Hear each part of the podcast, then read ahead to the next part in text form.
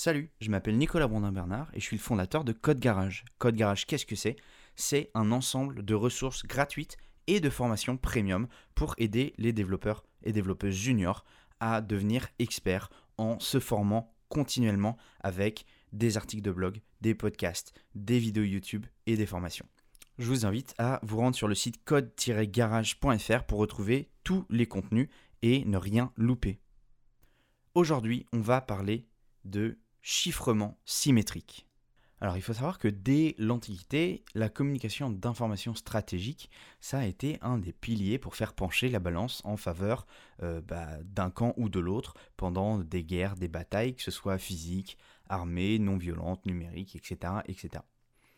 Sauf que ces communications, dès qu'elles sont interceptées, eh ben en fait, elles peuvent devenir dangereuses, voire fatales pour euh, le camp qui s'est fait intercepter ces communications.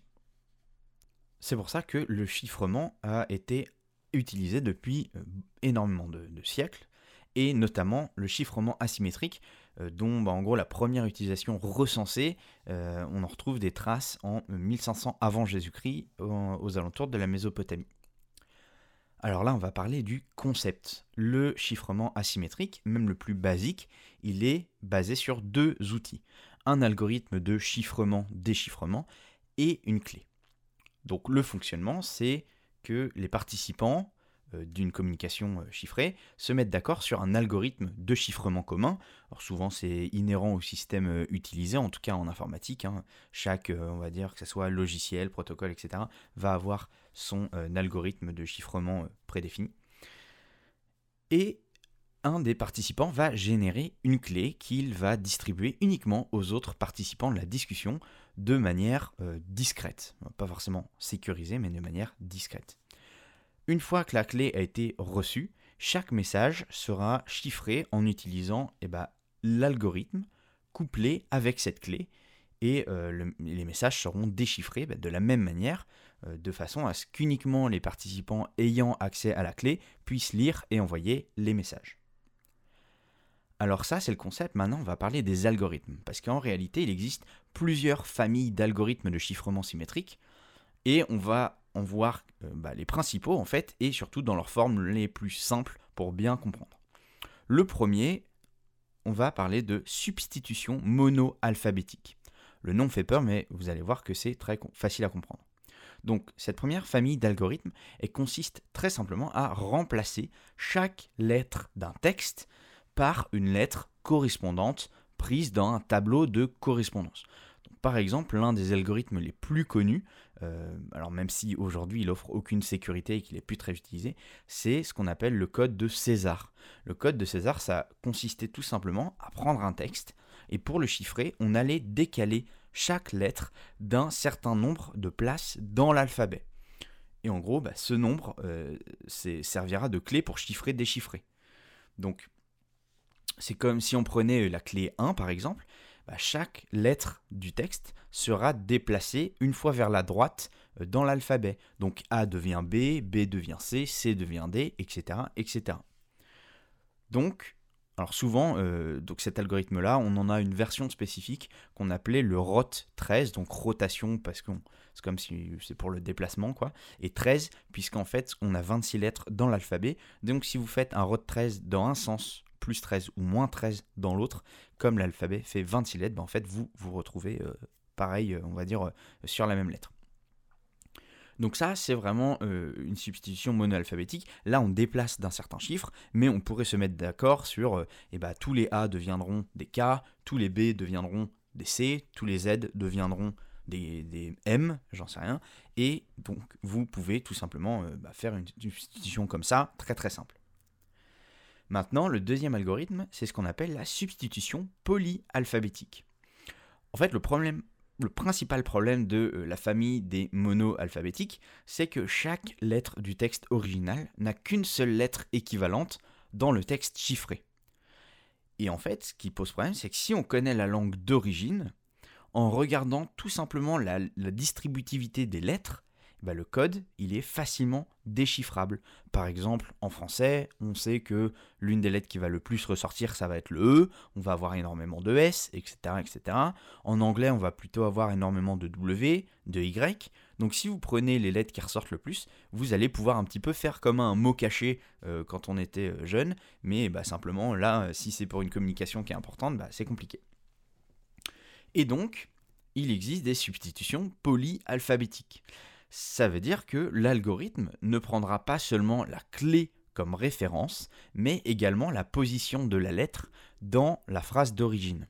C'est par exemple la base du fonctionnement de la machine de chiffrement allemande Enigma utilisée pendant la Seconde Guerre mondiale et qui a été craquée, on va dire, par Alan Turing et son équipe au Bletchley Park. Alors là, qu'est-ce que ça donne? Bah, Ça veut dire par exemple que la première fois, euh, si euh, la première lettre que vous rencontrez dans un texte est un A, bah, vous allez dire que ça va se transformer en un C. Par contre, si on retrouve un A dans, euh, plus loin dans, dans le texte, et eh ben ça va pas devenir un C, ça va peut-être devenir un M, ça va peut-être devenir un Z, peu importe, mais en tout cas, à chaque fois qu'on avance dans le texte, et eh bien la lettre de référence changera. Et donc, toute cette distributivité-là n'est plus retrouvable, donc on est déjà plus sécurisé. La troisième euh, famille d'algorithmes, c'est ce qu'on appelle la permutation. La permutation, euh, c'est simple, c'est un algorithme qui est en fait très simple à déchiffrer, mais il, apporte le fait de casser la structure du texte en déplaçant les espaces euh, et les lettres. Euh, en fait, tous les caractères, hein, si vous prenez un texte informatique, ben, un espace c'est un caractère, un point c'est un caractère, etc., etc. Et donc, si vous faites des permutations, eh bien, ça va déstructurer les mots. Si vous dites par exemple, bah, chaque groupe de trois lettres va être euh, interverti avec les trois lettres d'après, eh bien en fait, si dans ces trois lettres-là, si vous commenciez votre phrase par deux euh, DE espace, eh bien vous allez tout simplement casser les mots et donc enfin casser voilà, tout simplement la forme des phrases. Et donc ça, c'est pareil, ça rend mine de rien plus compliqué de retrouver euh, un texte au final. Et alors là, on a la dernière famille qui est une famille, une famille qu'on va appeler hybride, qui est en réalité la substitution plus permutation. En fait, comme on a pu voir, chacune des familles que j'ai précédemment euh, expliquées, bah, ça offre une sécurité euh, bah, différente. C'est des, méthodes qui ne sont pas forcément ultra, ultra euh, compliquées, mais par contre, si on les additionne, qu'on les met les unes avec les autres, et eh ben en fait, on a une sécurité de l'information chiffrée qui est plus grande. Et c'est pour ça que en pratique, en informatique, on va utiliser à chaque fois un algorithme hybride qui fait de la substitution, alors de la substitution polyalphabétique, hein, et plus euh, de la permutation. Et donc, si on crée une clé privée à partir euh, et qu'on prend un algorithme de substitution polyalphabétique plus permutation et une clé privée complexe, et eh ben, ça va nous donner une solution de chiffrement et déchiffrement qui est solide. Alors qu'est-ce que ça donne en pratique? En pratique, par exemple, on utilise ça dans l'algorithme, euh, plutôt l'algorithme AES. Euh, en fait, il y en a des dizaines d'algorithmes de chiffrement symétrique, mais s'il y en a un qu'on doit connaître et qu'on doit se rappeler, euh, ce serait l'algorithme AES. Ça signifie Advanced Encryption Standard, et donc c'est un algorithme qui existe sous plusieurs versions pour plusieurs usages. Il est par exemple utilisé pour le chiffrement des données transmises en Wi-Fi, euh, il est utilisé pour le protocole HTTPS, etc. etc. Donc je ne vais pas rentrer dans les détails de l'implémentation d'AES, parce que c'est quand même très complexe, mais voilà en gros ce qu'il faut retenir. C'est que contrairement aux algorithmes basiques que j'ai présentés bah, juste avant, cet algorithme-là, il chiffre pas de simples phrases, mais il chiffre directement de la donnée sous forme de matrice de euh, bits et que bah, les clés associées, elles sont en général constituées de 128, 192 ou 256 bits. Donc, ce qui rend cet algorithme-là euh, suffisamment solide euh, pour bah, que ça soit compliqué de déchiffrer ça. Alors, si jamais euh, ce sujet en particulier il vous intéresse et que vous voulez aller plus loin dans la compréhension d'AES, je vous mets dans les notes de l'épisode un, article qui explique super bien le fonctionnement. Donc, en utilisant un, algorithme suffisamment solide et une clé suffisamment complexe, et eh bah, des euh, algorithmes comme AES, ils sont très rapides à exécuter, ce qui permet d'avoir une grande, une grande solidité en étant efficace sur le chiffrement et le déchiffrement.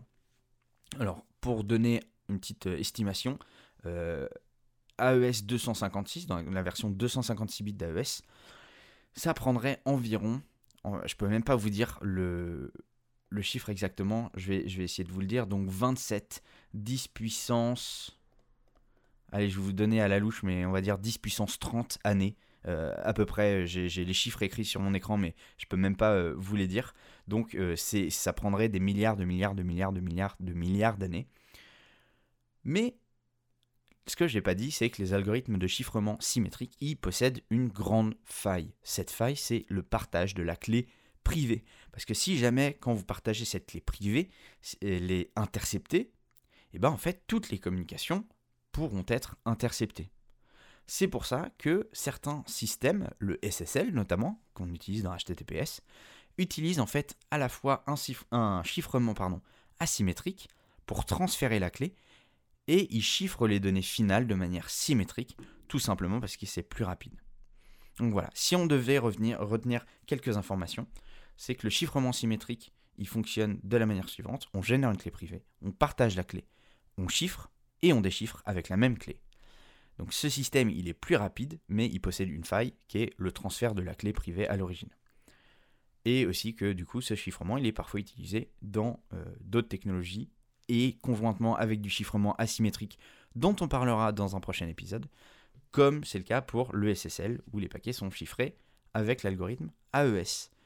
J'espère que vous aurez appris des choses dans cet épisode. Moi, je vous dis à la semaine prochaine. prochain épisode de Code Garage. Salut